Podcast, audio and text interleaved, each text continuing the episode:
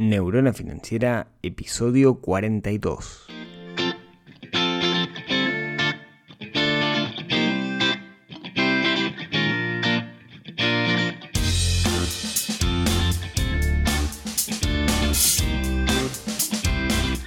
Bienvenidos al podcast de Neurona Financiera, donde hablamos de finanzas personales, donde hablamos de inversión, donde aprendemos a dominar el sutil arte del dinero. Muy buenos días o tardes o noches o madrugadas, dependiendo de la hora en que estén escuchando esto. Es lo que tiene el tema de los podcasts, uno nunca sabe cuándo lo, lo van a escuchar, lo pueden escuchar corriendo, lo pueden escuchar mientras mm, trabajan, mientras manejan, mientras limpian sus casas. La verdad que es una herramienta increíble esto. Mi nombre es Rodrigo Álvarez, el creador de neuronafinanciera.com, este sitio web, este podcast donde lo que hacemos es hablar de, dinero, pero no hablar desde una visión abstracta, sino desde algo eh, práctico, desde algo que nos ayude en, el día a día. Yo soy un convencido que tenemos que hablar más de, más de plata. Hoy, eh, para los que estén escuchando esto el día que salga, muy feliz día de los trabajadores para todos, primero de mayo día donde celebramos eh, el Día del, Trabajador por estos lares. En casi todo, bueno, en gran parte del mundo es una, una, celebración que se hace, así que un, abrazo para, para, todos. Hoy, como saben, es eh, primer capítulo del, del mes y el primer capítulo del mes lo que hacemos es dedicarlo a contestar preguntas. ¿sí? Eh, en particular he recibido, yo tengo, les eh, tengo como alguna duda con respecto a los capítulos de preguntas. A mí me, encanta hacerlo, yo recibo muchísimas, muchísimas preguntas diarias. Eh, las leo todas, hago el esfuerzo de contestarlas la, mayoría que puedo, dependiendo un poco cómo, cómo esté de tiempo las contesto personalmente y si no puedo las guardo para contestarla en el podcast o a veces hago las dos cosas, la contesto personalmente pero también doy una respuesta en el podcast porque me parece que ahí hay valor. Eh, igual como que no estoy muy convencido de, ese formato. Alguien me, sugería, me decía que, quizás no debía leer toda la pregunta, sino hacer como una especie de, resumen. A veces me quedan muy largos los capítulos por, por, por la cantidad de preguntas. Eh, este mes en particular, durante abril, intenté contestarlas la mayoría, intenté contestarlas de forma, de forma personal, quizás me haya quedado alguna en el tintero y pido disculpas. Pero en realidad hoy quiero, quiero contestar una pregunta que recibo muchísimo. O sea, es la misma pregunta, pero que me lo hacen de distintas formas. Eh, y es, básicamente, la pregunta es, ¿en qué invierto? ¿Sí? Tengo tanto dinero, ¿en qué puedo invertir? Creo que conté para, hacer el ejercicio y la semana pasada, por ejemplo, recibí 37 correos donde me preguntaban algo similar. ¿sí?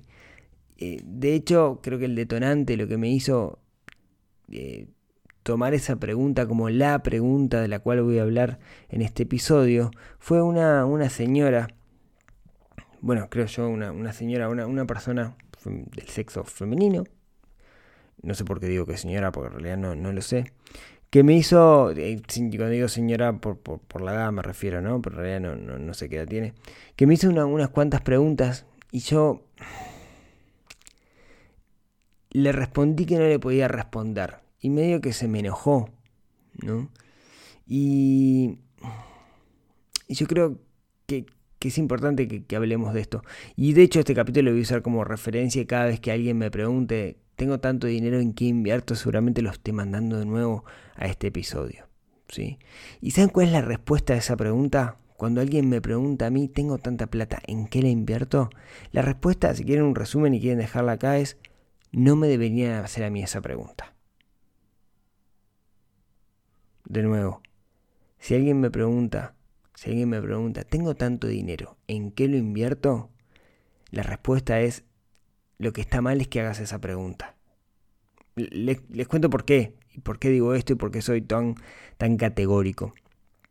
Yo estoy convencido de que tenemos que hablar de dinero, que el dinero es una cosa, digamos, que como digo siempre, no es el fin en sí mismo, es el medio para algo, pero también tenemos que ser conscientes que a la mayoría de nosotros el dinero nos cuesta mucho ganarlo. O sea, trabajamos mucho, trabajamos mucho para conseguir ese dinero. La mayoría de nosotros ese dinero que tenemos lo tenemos a costa de esfuerzo, a costa de tiempo que invertimos en trabajo o lo que sea. O, o si quieren, no, tiempo necesariamente, quizás una, una herencia, lo que sea.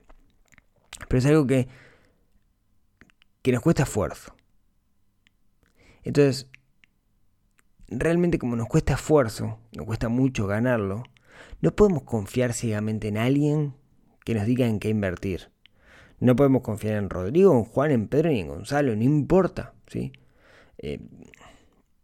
Yo en particular, digamos, no, no quiero la responsabilidad de decirle a alguien en qué tiene que invertir. ¿Por qué? Bueno, porque hay un riesgo siempre asociado. Hay un riesgo ahí. Hay un riesgo de que ese dinero se pierda. Siempre que se invierte, sea chico, sea grande, hay un riesgo. Y yo no quiero tener la responsabilidad de ese riesgo. Claro, en el mercado existen asesores de inversión. Existen personas cuyo trabajo es hacer, asesorar a otros en qué invertir. Y cuando lo hacen, ¿sí? te, hacen, digamos, te hacen firmar un contrato que en una letra chiquita dice, mirá que esto depende del mercado, vos acá podés perder todo y después no me vengas a reclamar a mí. En el caso particular, cuando a mí me preguntan, yo podría decirle, bueno, yo te digo en qué me parece, pero mira que eventualmente puedes perder todo. Pero en realidad, me parece que ahí no está la clave. De nuevo, ¿no? Creo que la clave para aquel que se pregunta en qué invierto es contar con un conjunto de herramientas para entender cuáles son los mecanismos de inversión que hay en el mercado. Si logramos entender cómo funciona el mundo de las inversiones, si logramos entender cómo, cómo funciona ¿sí? con qué parámetros digamos, tenemos que medir una inversión, vamos a ser nosotros los que tomemos la decisión y no otro. Y esa es la respuesta. Cuando alguien me pregunta en qué invierto, a mí lo que me gusta es darle las herramientas necesarias para poder evaluar las distintas alternativas de inversión que hay en el mercado. Me quieren preguntar cuáles son las alternativas de inversión. Perfecto, venimos hablando de eso en pila de tiempo. Digamos, yo cada tanto comento algunas, escribo en el blog, ¿sí? Yo les, cuento, depende del país, digamos, mm, ahora mucha gente me está preguntando que, es de Argentina, entonces me estoy ayornando más con los mecanismos que hay en Argentina, porque de repente no los conozco, o en Uruguay los conozco un poco más, que los plazos fijos de unidades indexadas, que los plazos fijos en UVA, pero lo importante, ¿sí? Lo más importante es entender cómo funcionan. Después que entendemos cómo funcionan, nosotros podemos tomar la decisión. Entonces, si quieren el el título o, con lo que quiero que se queden después de, este episodio es, no le pregunten a alguien en qué invierto. Aprendan ustedes a entender cómo funciona el mundo de las inversiones y después, en función de eso, puedan tomar ustedes la decisión y puedan eh, de alguna manera clasificar o definir si un, mecanismo de inversión es adecuado para ustedes. ¿sí? Entonces, lo que nos resta, lo que nos resta es decir, bueno, ok, perfecto. Tú nos das herramientas o hablemos de las herramientas que tengo para evaluar un mecanismo de inversión. Y después con esas herramientas puedo tomar cualquier mecanismo de inversión y analizarlo. Bueno, ¿cuáles son esas, esas herramientas, digamos? ¿Qué, cuál es el checklist de alguna manera que tengo, por el cual tengo que pasar cada uno de los mecanismos de inversión que, que me sugieran o que aparezcan? Bueno, a mí me parece que es el siguiente. Y quizás falta algo, pero me parece que, esto es lo básico que tenemos que tener en cuenta para analizar cualquier mecanismo de inversión. Y ahora vamos a ver algún ejemplo. Por ejemplo, creo que lo primero, lo primero, lo, más claro, y creo que lo decía en el segundo episodio del podcast, es ¿para qué quiero invertir? No es lo mismo invertir para mi jubilación que invertir para, para que mi capital crezca para comprarme un auto o para comprarme una casa. Yo lo primero que tengo que tener claro es ¿Para qué quiero invertir? ¿Quiero invertir para que mi, dinero no pierda valor o quiero invertir para comprarme algo el día de mañana? ¿Sí? Ven que no es lo mismo. Eso me va a definir muchas cosas. Entonces, lo primero es saber para qué invertir. Después que lo tengo claro, lo segundo es definir en qué moneda voy a hacer la inversión. También está muy relacionado con el para qué invertir. Por ejemplo, si yo estoy en Uruguay y estoy invirtiendo para mi jubilación, tiene sentido que lo haga en unidades indexadas. Ahora, si estoy invirtiendo para comprar una casa, tiene sentido que lo haga en dólares, que usualmente se transan en dólares. Ahora, si estoy invirtiendo para irme de viaje, también tiene sentido que sea en dólares. Si estoy en Argentina y quiero invertir para no perder valor del dinero, tiene sentido que lo haga mm, quizás en uvas, ¿sí? quizás un plazo fijo en, en unidad de valor adquisitivo, que es algo parecido a la unidad indexada. Tengo que tener presente, digamos, entonces en para qué quiero invertir y eso me va a dar la pauta en qué moneda. Otra cosa que tengo que tener presente es el plazo en el cual yo puedo estar sin el dinero. ¿A qué me refiero con esto? Cuando yo hago una inversión, usualmente una inversión en sistema financiero o lo que sea, yo voy a estar voy a estar un tiempo sin el dinero en mi mano porque se lo doy a dar al mecanismo de inversión. Puede ser un año, puede ser dos años, puede ser tres meses. Pero tengo que tener claro cuál es el tiempo en el cual yo puedo estar sin el dinero. ¿Por qué lo tengo que tener claro? Bueno, porque eventualmente en ese periodo de tiempo me surge otra oportunidad. Y eso es lo que se llama el costo de oportunidad, ¿no? El costo que tengo de no tener el dinero en ese momento. Por ejemplo, un plazo fijo. El plazo fijo usualmente se mide por tiempo. Tengo un plazo fijo un año. Sí, que durante ese año yo le voy a dar dinero al banco y el banco me va a poner rentabilidad por mi dinero. Pero durante ese año no voy a tener el dinero. Entonces, si lo necesito dentro de seis meses, ese mecanismo de inversión no me sirve. ¿Ok? Entonces, repasemos hasta ahora. Primero, saber para qué invertir. Segundo, en qué moneda. Tercero, en qué, plazos puedo estar sin el dinero, ¿no? ¿Cuál es mi horizonte de inversión? ¿Cuál es el tiempo en el cual me van a devolver mi dinero más la rentabilidad? El otro parámetro con el cual tengo que analizar el mecanismo de inversión es cuál es el monto que necesito para entrar. ¿Qué quiere decir esto? No todas las inversiones tienen un mínimo el cual sea chico, digamos. Yo quiero, eh, no sé, un plazo fijo, por ejemplo, un plazo fijo en el Banco República aquí en Uruguay, en unidades indexadas, son mínimo 10.000 unidades indexadas que andan cerca de 40.000 pesos, unos 1.200 dólares. Menos de eso, quizás no pueda entrar. Mm, creo, creo que la. No, creo que hay plazo fijo más chico, pero lo que implica es la tasa. Pero tengo que tener claro que no puedo invertir en cualquier cosa si tengo mm, menos dinero del tope. Mm, no sé, por ejemplo, comprar un bono del Estado en Uruguay necesito al menos 10.000 unidades indexadas, que son de nuevo 40 mil pesos. Si quiero comprar una acción de Apple, necesito el valor de la acción. ¿sí? Pero siempre hay un mínimo. Tengamos claro eso.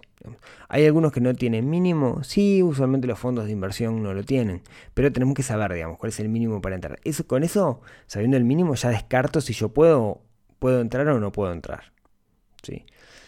Lo otro, lo otro que tengo que tener en cuenta también es cuál es la rentabilidad que yo espero. ¿Qué es la rentabilidad? Lo que me van a pagar por ese dinero en el cual yo estoy invirtiendo.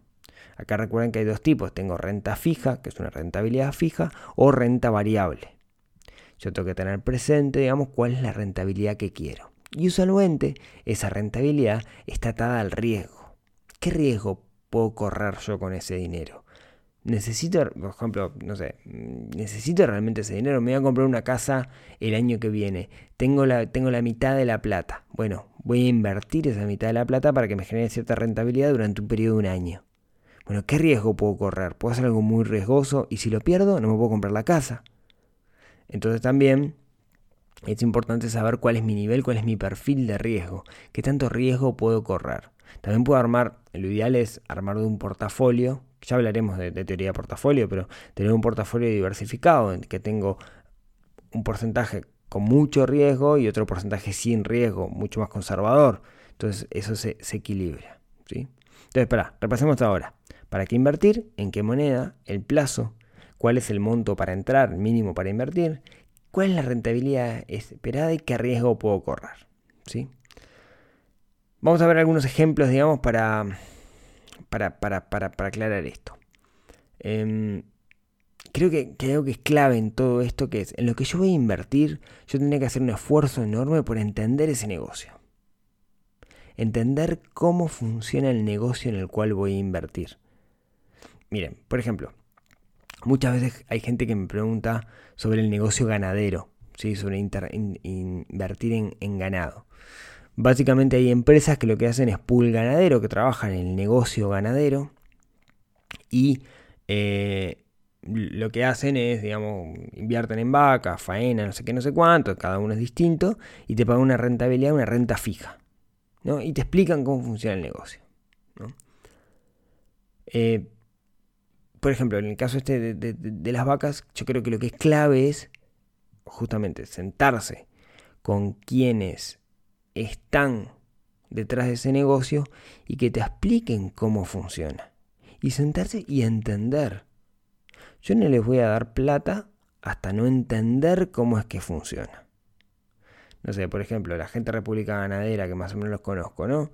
Eh, vamos a ver los parámetros, digamos, de ¿Para qué invertir? Bueno, ellos pagan una rentabilidad, una, renta fija en dólares, ¿sí? Entonces, ¿para qué invertir? Bueno, eso depende más de mí, no tanto de ellos. ¿En qué moneda es en dólares? Plazo, bueno, el plazo mínimo de ellos es un año. ¿Cuál es el monto mínimo para entrar? 5 mil dólares. ¿Cuál es la rentabilidad esperada? Bueno, la rentabilidad esperada, si no me equivoco, es un 7% o 8% que pagan. Creo que cuanto más plata pones, más es la rentabilidad. Eh, ¿Cuál es el riesgo que puedo correr? Y acá viene la clave. ¿No? ¿Cuál es el riesgo del negocio de las vacas? No sé. Yo, Rodrigo, no lo sé. No lo tengo del todo claro. Confianza en la gente republicanadera, que venga aftosa, que caiga un meteorito y mate todas las vacas, que toda la universidad vegetariano, que China deje de comprar carne. La verdad no lo sé. Pero el señor que está del otro lado, el señor que es Nicolás, digamos que es el dueño de este emprendimiento, sí lo sabe. Entonces yo me quiero sentar con Nicolás y hacerle cada una de las preguntas necesarias a Nicolás para entender cómo funciona este negocio. Cuando logro entender cómo funciona este negocio, cómo funciona su negocio, yo digo, ok, deseo invertir o no deseo invertir. Porque al entender cómo funciona, yo puedo mm, de alguna manera disminuir el riesgo. Porque entiendo que lo que está pasando en vez de ser una confianza ciega. El caso particular de las vacas, es un negocio, yo en particular no lo termino de entender bien pero es cuestión de que me tengo que sentar y preguntarle, digamos, no es el tipo de negocio en que yo invierto. Lo hice en su momento y ahora no lo hago más, por otros temas, digamos, no nada que ver con, con este negocio en sí, sino más porque me fui para lado de que no quiero participar en el negocio ganadero por un tema de valores, más que nada, pero se puede entender. Lo que tenemos que hacer es sentarnos y hacer preguntas. Miren otro, otro ejemplo, si quieren, tengo tres o cuatro ejemplos para, como para entender esto. Eh, quiero comprar acciones, renta variable, quiero comprar acciones de una empresa. Por ejemplo, Petrobras. ¿Por qué elijo Petrobras? Bueno, mm, porque es una empresa brasilera que cotiza en Nueva York, que es una empresa grande. Em, yo la sigo, digamos, a Petrobras ya hace tiempo. Em, he sabido ganar con, Petrobras, pero porque sigo el mercado brasilero y porque es prácticamente acompaña, yo sé que acompaña el, digamos, la curva de crecimiento de crecimiento de Brasil. ¿no? Entonces, comprar una acción de Petrobras. De nuevo, ¿en qué moneda? Es en dólares. ¿Qué plazas puedo estar en sin el dinero? Bueno, en este caso es renta variable. Entonces yo compro la acción. Puedo estar X tiempo, digamos, yo, yo elijo cuánto tiempo quiero estar. Lo que tengo que tener presente es que el riesgo en renta variable es como la volatilidad, ¿no? Yo puedo tener picos. Entonces yo sé que para comprar o para vender tengo que esperar el momento adecuado. Entonces no, es una liquidez inmediata. ¿Cuál es la rentabilidad esperada? Bueno, puedo ver el histórico para, ver para, basarme, digamos, sobre el crecimiento que ha tenido. ¿Qué riesgo puedo correr? Bueno, puedo correr el riesgo de que baje lo suficiente. Yo puedo poner una cosa que llama eh, el, stop loss para no perder mucho. Pero acá viene intentando entender el negocio. Por ejemplo, si ustedes leen el diario estos días, van a escuchar mucho de que Petrobras está haciendo una desinversión. No sé, hay, titulares, por ejemplo, de acá de Uruguay que dice Petrobras está vendiendo sus estaciones de servicio. Pues si leen titulares de Brasil van a ver muchas otras desinversiones que está haciendo Petrobras. Ahora, ¿esto es bueno o malo para Petrobras? ¿Va a subir la acción o va a bajar la acción? Yo en principio no lo sé. Entonces lo que hice fue consultar gente que mucho más experta que yo, así que les mando un abrazo a, mis amigos que, consultaron a, su vez a referentes de Brasil sobre esto, que dijeron, che, yo creo que esto que está haciendo Petrobras de la desinversión es como para potenciarse y en realidad va a subir la acción. Entonces, eh, me, da una pauta de que es un buen momento para comprar Petrobras. Pero de nuevo, no, para yo tomar esa decisión, lo paso por todos los filtros y yo entiendo cómo funciona ese negocio, o sea, entiendo cómo funciona esa acción y cuáles son los parámetros que hacen que, cambie, pero yo la sigo, ¿no? Entonces, de nuevo, ¿no? Yo lo que hago es usar un filtro para validar cada una de mis tomas de decisiones con respecto a invertir en algo, ¿sí? Podríamos tomar eh, más ejemplos de esto, pero me, iría de... Déjenme tomarle un... Uy, perdón. Déjenme tomarles uno más, si quieren, ¿no? Que es bien distinto de lo que hablamos hasta ahora.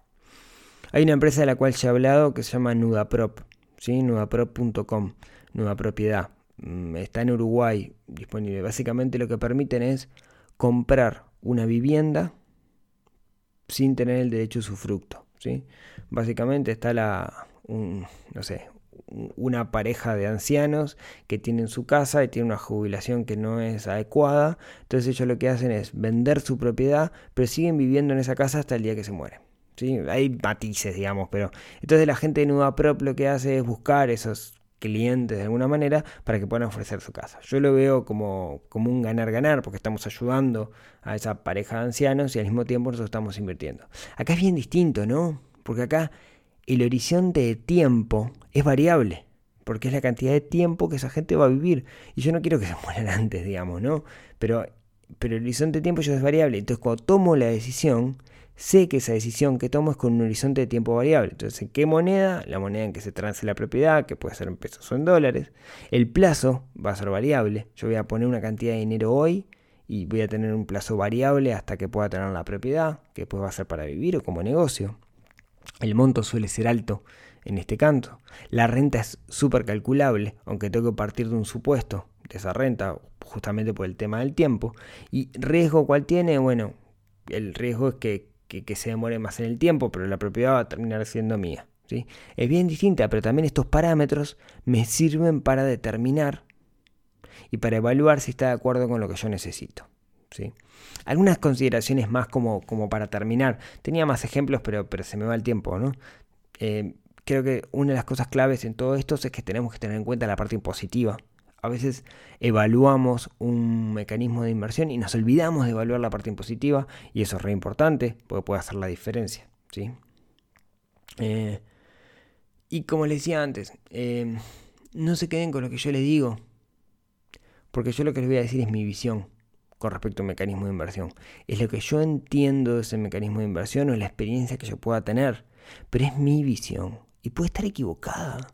Y yo siempre parto de la base de que puedo estar equivocado, digamos, ¿no? Entonces, no le crean a una sola persona, sino antes de invertir su dinero, investiguen por ustedes mismos y sí escuchen opiniones. Sí, escuchen opiniones, pero no se queden con una. Escuchen varios. Sí, escuchen opiniones calificadas, ¿no? ¿no? No el que tira la marchanta. ¿sí?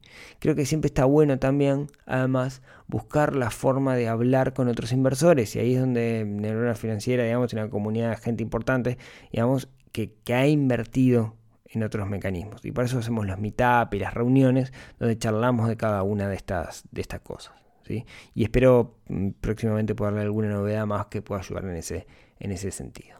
¿sí? Entonces, resumamos el, tamiz o el checklist por el cual debemos pasar cada una de las decisiones de inversión.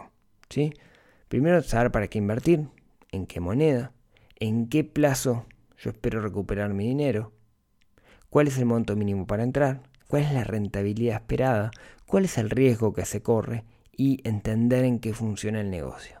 Si yo tengo cada una de esas listas, yo cada una de esas cosas de la lista las tengo clara, va a ser muy fácil para mí definir si ese mecanismo de inversión es válido o no. ¿sí?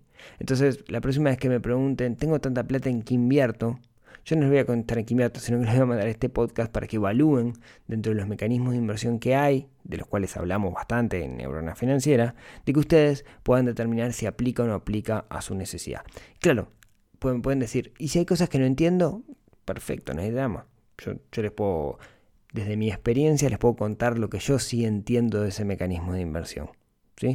No se queden solo con eso, no se queden solo con eso, pero no hay problema en que, lo charlemos. ¿ok? Eh, creo que la clave de todo esto es entender que con respecto a la inversión no tenemos que depender de nadie, sino que tenemos que depender de nosotros mismos, crear nuestra propia estrategia. ¿sí? De nuevo, la clave es depender de nosotros mismos. Porque a la larga, la responsabilidad por ese dinero es nuestra. Si la responsabilidad es nuestra, la vamos a cuidar mucho más que una tercera parte que en realidad no siente el dolor que sentimos nosotros si ese dinero se llega a perder. Entonces, tengamos todo esto presente. La próxima vez que quieran preguntar en qué invierto, en realidad busquen o analicen mecanismos de inversión y vean si están de acuerdo con lo que ustedes están buscando. ¿Sí? Espero que haya sido claro. Lo siento un poco confuso en, lo que hablamos, pero creo que, que intenta dar una pauta y seguiremos hablando un poquito de esto a futuro en, otros, en otros episodios. Así que un capítulo un poco distinto para este primero de mayo, cuando ustedes lo estén, lo estén escuchando. Eh, espero que les haya aportado valor, que es la idea, la idea de esto. Como siempre, muchísimas gracias a todos por haberme escuchado hasta, hasta acá.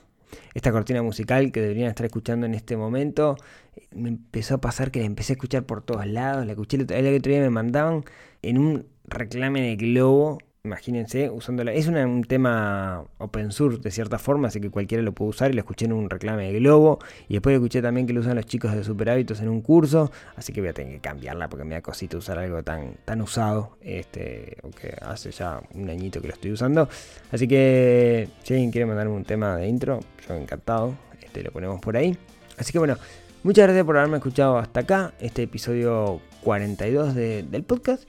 Como siempre, si les parece que esto aporta valor y que otras personas lo deberían escuchar, les agradezco mucho a aquellos que mm, valúen en, iTunes y a aquellos que, lo agreguen a su biblioteca en, Spotify. Eso me ayuda muchísimo a que este proyecto siga adelante y mucha gente llegue y ayude a muchas personas. Así que, si quieren, nos escuchamos el próximo miércoles con otro episodio donde hablaremos de cómo desarrollar esa neurona financiera que está un poquito dormida y que tenemos que despertar. Hasta el próximo miércoles.